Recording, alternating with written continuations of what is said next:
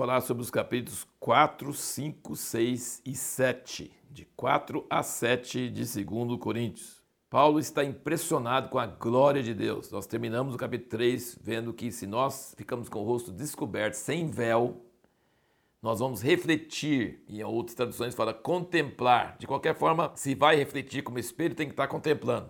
Se nós vamos ser como espelho, ou contemplando a glória do Senhor, nós vamos refletir a glória do Senhor, e essa glória do Senhor não vai desvanecer como a glória da velha aliança que estava no rosto de Moisés quando ele desceu do monte e tinha que pôr um véu para o pessoal não enxergar.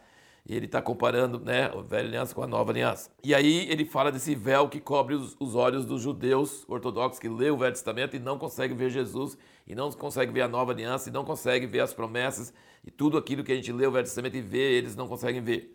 Mas aqui, no capítulo 4, ele fala que tem um outro véu. Olha aqui, que o véu não é dos judeus ortodoxos. Versículo 3 do capítulo 4, ele diz: Mas se ainda o nosso evangelho está encoberto, é naqueles que se perdem que está encoberto nos quais o Deus deste século, Satanás, né, cegou os entendimentos dos incrédulos para que eles não resplandeça a luz do evangelho da glória de Cristo, o qual é a imagem de Deus. E versículo 6 ele fala: Porque Deus que diz das trevas brilhará a luz é quem brilhou em nossos corações para a iluminação do conhecimento da glória de Deus, da face de Cristo. Temos, porém, esse tesouro em vaso de barro, para que a excelência do poder seja de Deus e não da nossa parte. Então, ele está falando que existe um véu nos judeus que eles não conseguem ver Jesus no Velho Testamento, eles não conseguem ver a nova aliança, eles não conseguem ver o Espírito Santo, eles assim um véu que tapa. E existe um véu nos olhos dos gentios, que quando pregam o evangelho não entra, eles não entendem, não o Deus desse século cega, é igual Jesus falou que a semente jogada à beira do caminho, a ave vem e rouba, então eles não conseguem enxergar. Somente algumas pessoas que Deus abre. E esse, essa glória de Deus, esse Espírito Santo da nova aliança, está em vaso de barro. O que é vaso de barro? Nossa carne. Então, quando as pessoas nos veem, eles só veem nós, não vê a glória de Deus, não vê o Espírito Santo. E assim como o judeu, quando lê a Bíblia, que tem a glória de Deus, mas não acha a glória de Deus, entendeu? Então existe um véu que impede, e somente quando esse véu é tirado, é que a glória pode ser manifesta. Nós vemos então também aqui no capítulo 4, aqui do versículo 8 em diante, olha as, os contrastes. Paulo fala sobre os contrastes dessa glória em vaso de barro e como tem coisa ruim e coisa boa, tudo junto. Ele fala: em tudo somos atribulados, mas não angustiados, perplexos, mas não desesperados, perseguidos, mas não desamparados, abatidos, mas não destruídos. Então ele está falando que sempre tem essa mistura e aí você pode ver aqui no capítulo 6, no versículo 4, ele dá outros contrastes aqui também. Ele fala antes em tudo recomendando os comunistas de Deus em muita perseverança, em aflições, em necessidades, em angústias, em açoites, em prisões, em tumultos, em trabalhos, em vigílias, em jejuns. Tudo isso é coisa ruim, né? Mas que está presente na vida do apóstolo. Mas ele fala também, e na pureza, na ciência, na longanimidade, na bondade, no Espírito Santo, no amor não fingido, na palavra da verdade, no poder de Deus, pelas armas da justiça, à direita e à esquerda, por honra e por desonra, por má fama e por boa fama, como enganadores, porém verdadeiros, como desconhecidos, porém bem conhecidos, como quem morre e eis que vivemos, como castigados, porém não mortos, como entristecidos, mas sempre nos alegrando, como pobres, mas enriquecendo a muitos, como nada tendo, mas possuindo tudo.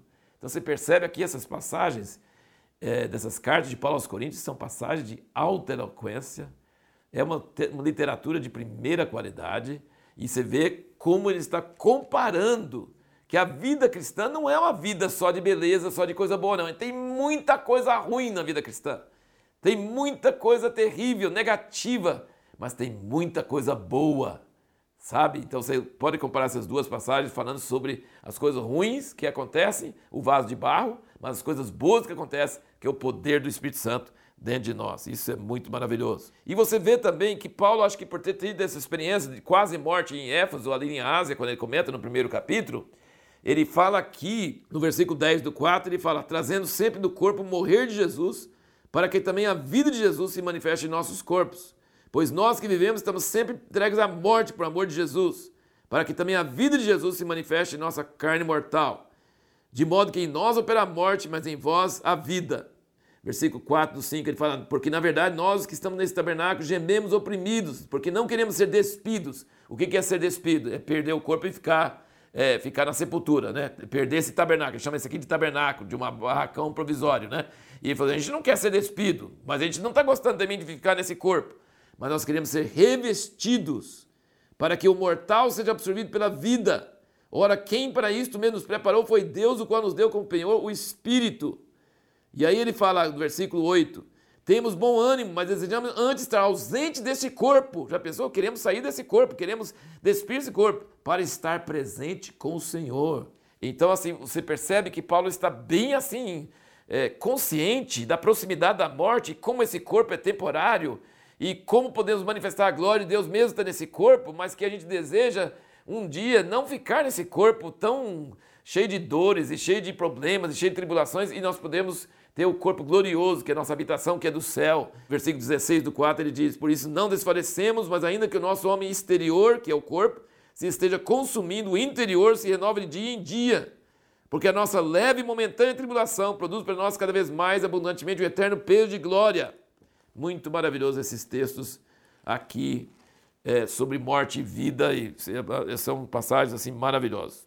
E aí nós fizemos uma pergunta no outro vídeo que foi o seguinte: é possível receber a graça de Deus em vão? Tem pessoas que falam assim, uma vez salvo, sempre salvo. Essa é uma doutrina errada, que não é bíblica. Você pode sim ser salvo e você pode sim deixar de ser salvo. Você pode receber o evangelho e depois você pode não perseverar no evangelho. Então ele diz aqui, 6 versículo 1, ele diz: nós, cooperando com ele, também vos exortamos a que não recebais a graça de Deus em vão. Porque diz: No tempo aceitável discutei, no dia da salvação de socorri. Eis aqui agora, tempo aceitável, esse aqui agora o dia da salvação. Receber a graça de Deus em vão significa que você recebe a graça, acha muito bom, mas você não dá valor, você não corresponde, você não continua, você não persevera.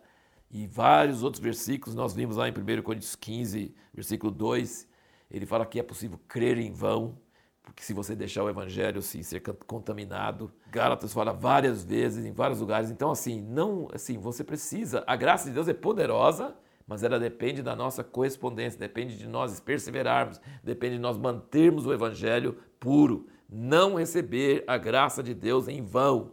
A graça de Deus é que opera em nós, mas receber em vão significa que nós não nos correspondemos a isso. E no versículo 16, ele diz o seguinte: Que consenso tem o santuário de Deus com ídolos? Pois nós somos o santuário de Deus vivo, como Deus disse. Aí ele vai citar o Velho Testamento. Neles habitarei, entre eles andarei, e eu serei seu Deus, e eles serão meu povo. Pelo que, agora vai citar outro versículo, saí vós do meio deles e separai-vos, diz o Senhor, e não toqueis coisa imunda, e eu vos receberei. E eu serei para vós pai, e vós sereis para mim filhos e filhas, diz o Senhor Todo-Poderoso. Olha aqui que coisa interessante. Paulo está citando passagens do Velho Testamento que se referem a Israel, aos judeus, aos filhos de Abraão. Só que ele está aplicando esses versículos para nós, para os coríntios, que eram gregos, gentios, e está dizendo que essas promessas para Israel são também para nós. Assim como em Efésios, vários lugares, ele já ele fala que nós somos introduzidos, nós somos parte de Israel. Então essas promessas do Velho Testamento citadas para Israel são para nós. E aí, no versículo 1 do 7, ele fala: Ora, amados, visto que temos tais promessas, purifiquemo-nos de toda imundícia da carne e do espírito, aperfeiçoando a santidade no temor de Deus. Então, qual é a motivação para nós sermos santos? Para que Deus habite em nós. Ele habita em nós, mas tem cômodos em nosso coração, em nossa vida, que ele não pode entrar, que são imundos. Então nós precisamos limpar esses cômodos e abrir nosso coração cada vez mais e nos santificar aqui. Ele diz todo imundício da carne e do espírito, porque nós temos as promessas. E qual é a promessa?